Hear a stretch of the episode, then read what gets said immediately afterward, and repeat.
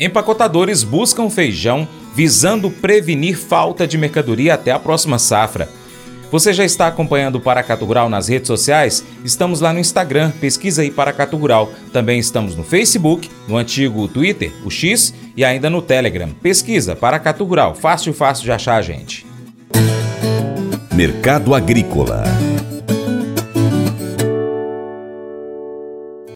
Os negócios envolvendo o mercado do feijão têm sido pontuais. O produtor rural, em meio à escassez de produto, ainda que tenha entrado mercadoria com a recente colheita lá no Paraná, tem aproveitado para segurar o grão colhido pensando numa maior valorização. Neste momento, os empacotadores estão em busca do feijão para atender as reposições, que são mais intensas nesse momento do mês. Contudo, as buscas devem ser ainda maiores, já que a colheita do feijão paranaense terminou. E a próxima safra chegará apenas em abril em diante. Vlamir Brandalize comenta o mercado do feijão e sobre essas buscas aceleradas por reposição no varejo. Ele destaca a variação nos preços que seguem em patamares elevados, mesmo com a entrada do feijão da nova safra.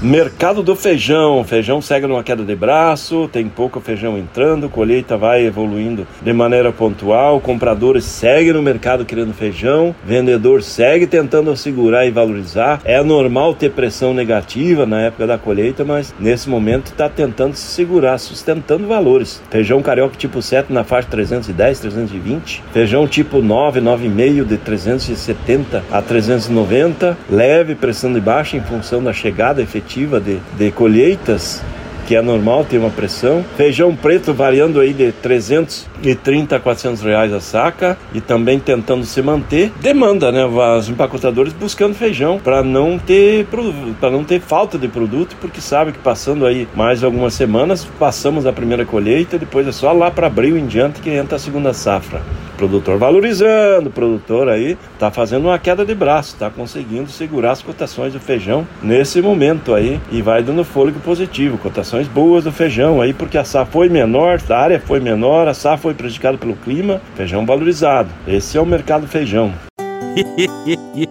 Mas eu vou dizer uma coisa pra você, viu? É, se quiser colocar propaganda sua aqui nesse programa, ó, eu vou dizer um negócio, você vai ter um resultado bom demais, senhor. É isso mesmo, é facinho, facinho, senhor. Você pode entrar em contato com os meninos ligando o telefone deles, é o 38, é o 991810123, bem fácil. É muito bom porque aí a sua empresa vai sair dentro de um programa que é ligado aí ao homem para mulher do campo. É nós que vai estar tá assistindo e também vai ver sua propaganda. É bom ou não é, só? como você vê a Bíblia?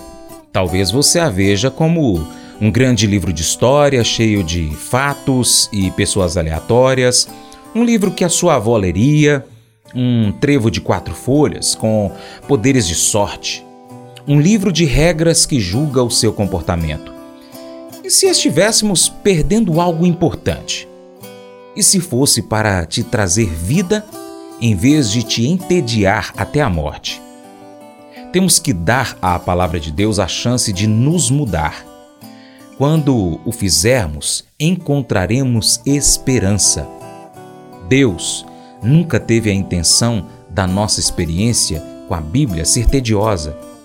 Deus quer que você descubra algo real e poderoso em Sua palavra. Peça a Deus que o ajude a fazer da Sua palavra a sua fonte de esperança.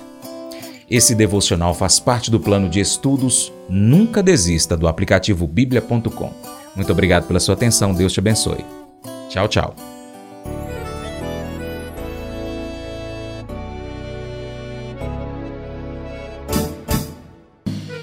Acordo de manhã para prosear no mundo do campo, as notícias escutar.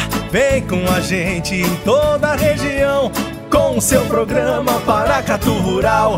Tem notícias, informação e o mais importante, sua participação. Programa Paracatu Rural. Programa Paracatu Rural.